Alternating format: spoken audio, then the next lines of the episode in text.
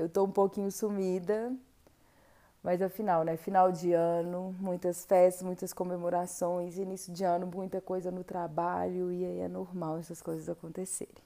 Na, na Fórmula 1 também foi a mesma coisa. Tudo acontecendo, muita novidade, muita conversa, muitos casos. A gente vai vendo tudo aqui à medida que der. Eu queria nesse podcast colocar os melhores momentos do campeonato de 2020, alguns comentários dos pilotos sobre o campeonato de 2020, mas não vai dar devido à quantidade de informações. Mas eu faço um outro podcast e e aí eu falo isso essa semana só para a gente finalizar o campeonato de 2020 e começar o só falar de futuro agora, 2021, o que está rolando? Eu também vou fazer alguns podcasts contando sobre, apresentando cada piloto que está correndo no campeonato de 2021, porque tem muita gente que me escuta falar aqui e não faz ideia de quem é, né? Então eu vou contar um pouquinho sobre a trajetória dele, como que ele chegou na Fórmula 1, sobre a história, vou falar um pouquinho da equipe que ele tá, vai ser bem legal. Hoje eu vou começar falando de uma equipe que está muito focada nos seus resultados de 2021, está muito esperançosa, que é a McLaren. Só para lembrar, a McLaren em 2020 ganhou é, em terceiro lugar no Mundial de Construtores, só perdeu para Mercedes e para Red Bull. E seus pilotos Lando Norris e Carlos Sainz ficaram em quinto e sexto lugar no Mundial de Pilotos, o que são coisas gigantescas, porque eles perderam só para as duas melhores equipes da Fórmula 1, que é a Mercedes e a Red Bull, e os pilotos ficaram em quinto e sexto lugar de 20. Lembrando que de equipe são 10 lugares, eles ficaram em terceiro e de pilotos são 20, eles ficaram em quinto e sexto. Então é uma coisa foi bem bacana, tornando esse resultado de 2020 o melhor resultado para a McLaren desde 2012. Então eu acredito que foi esse resultado que deu todo esse gás que a equipe está falando que tá para 2021. O chefe da equipe, Andra Seide, não sei se é assim que fala o nome dele, disse que, que eles estão bastante realistas para o campeonato de 2021 e que eles estão procurando ser o mais racionais possíveis e que ele sabe que eles têm muitas restrições relacionadas à infraestrutura desatualizada deles. Ok, a gente vê isso nas corridas, né? É, a previsão para eles atualizarem essa infraestrutura aí é de uma média de três anos. E depois que eles alcançarem esses três anos, eles precisam de mais um tempo para pegar, para sentir os benefícios dessas atualizações. Então, não é uma coisa que eles vão fazer agora e nesse campeonato já vai dar um resultado gigantesco. Mas eles estão conscientes disso e acham que o, o, a motivação que a equipe está vai ajudar muito no próximo ano e eles vão conseguir resultados melhores. Essa questão que eu acabei de falar da infraestrutura, é, ele, o, esse, o chefe que eu falei agora, ele, tá, ele falou que isso está mais relacionado ao túnel de vento e os simuladores de carro. O túnel de vento são ventiladores equipados com geradores que mantêm o ar mesmo, no mesmo nível de temperatura o tempo todo. Também são equipados para manter as forças que agem dentro do carro. Enfim, gente, são muitos detalhes em que, em que ele atua, mas eles são fundamentais e são praticamente básicos para eles conseguirem disputar com equipes maiores dentro da Fórmula 1, que seria, no caso, a Mercedes e a Red Bull, que são as duas que eles perderam. Mas até que essas instalações estejam prontas, a McLaren aí não pode ficar esperando uma grande mudança no desempenho deles, não. Eu acredito que o foco deles para 2021 seja pegar, garantir o terceiro lugar novamente, né? Porque eu não sei se eles têm a capacidade de disputar para um segundo ou primeiro lugar com o carro da forma que vai estar. Isso tudo baseado nas informações que eles passam para a gente. No início desse mês, eles divulgaram um investimento que a McLaren fez com um consórcio americano de 185 milhões de libras. Isso gira em torno de 1,3 bilhões de reais.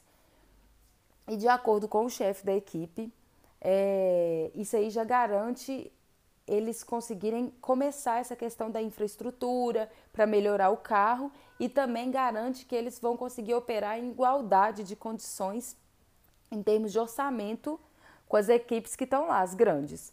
Então eles já vão conseguir aí dar uma, uma disputada com as equipes grandes. É o que eles estão pensando e estão acreditando para esse ano, né? Agora, no caso, eu acredito que o McLaren tem que fazer exatamente o que ela está fazendo. Vê os erros, tenta melhorar os erros, tenta conseguir mais dinheiro, investe, porque eles têm um longo caminho pela frente e que não é uma coisa que consegue melhorar agora. É, é uma coisa que precisa de tempo, dá tempo ao tempo. O chefe falou, o chefe da equipe falou que ele acredita que com todas essas informações que eu já dei, a questão do dinheiro que entrou, a troca do piloto, que o Carlos Sainz não está mais na McLaren, ele foi para a Ferrari, quem está na McLaren é o Daniel Ricardo. Eu considero um piloto ótimo. Ele acredita que eles estão bem alinhados e motivados e que essa é a força que eles vão ter para ter um diferencial esse ano. Um diferencial assim, né? Talvez continuar igual, porque não estava ruim. Talvez melhorar a posição dos pilotos no Mundial de Pilotos, não sei a McLaren está assim estourada, né? Que até o campeão mundial, o atual, o Hamilton, que já correu pela McLaren, veio falar sobre essas atualizações da McLaren, que ele fica muito feliz de ver a equipe se desenvolver, que ele acredita que eles têm um bom carro e que o gosto dele, ele gostaria que no próximo campeonato a disputa fosse mais ou menos entre essas três equipes, que seria a Mercedes, a Red Bull e a McLaren. É, esse ano não foi a disputa entre a, as três equipes. Outras equipes estavam assim, aparentemente tendo mais. ganhando mais pódios, essas coisas. Mas assim, segundo Hamilton, ano que vem, esse ano ele quer McLaren, Red Bull e Mercedes disputando. Vamos ver. Essas três equipes que o Hamilton acabou de citar costumava ser a Mercedes, a Red Bull e a Ferrari mas a Ferrari teve uma super queda, que dá para chamar de queda mesmo, né? E depois que a Ferrari teve essa queda, ela meio que saiu dessa disputa. E na minha opinião, eu acho que tirar a Ferrari da disputa, tirar, abrir uma vaga nos três melhores lugares, porque mais ou menos foi isso que aconteceu, aumentou muito a disputa dentro dos grids.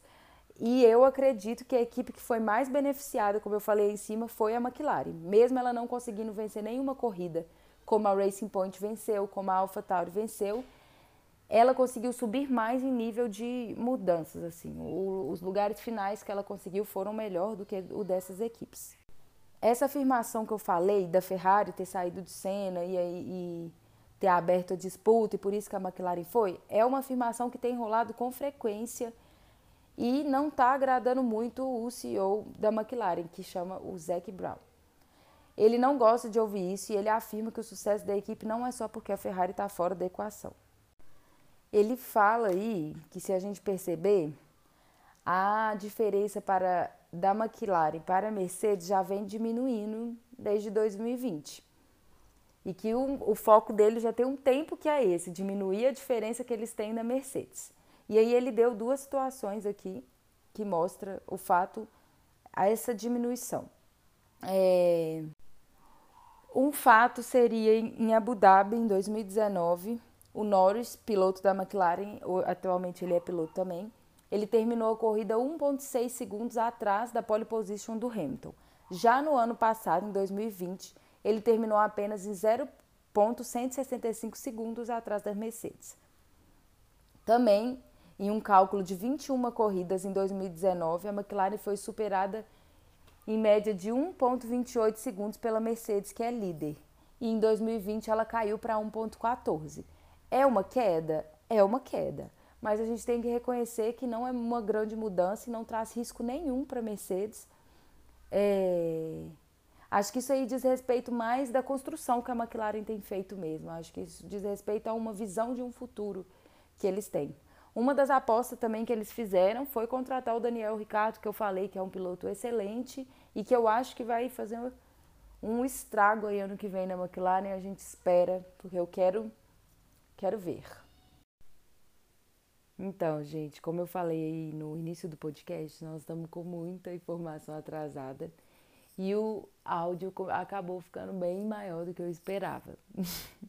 Então eu vou dividir esse episódio 3 em três partes que eu vou postar hoje, amanhã e depois de amanhã pra gente conseguir ouvir, né, tudo, para não ficar muito cansativo. É, então tá bom. Amanhã eu posto a, a parte 2, então. Vamos ficar por aqui.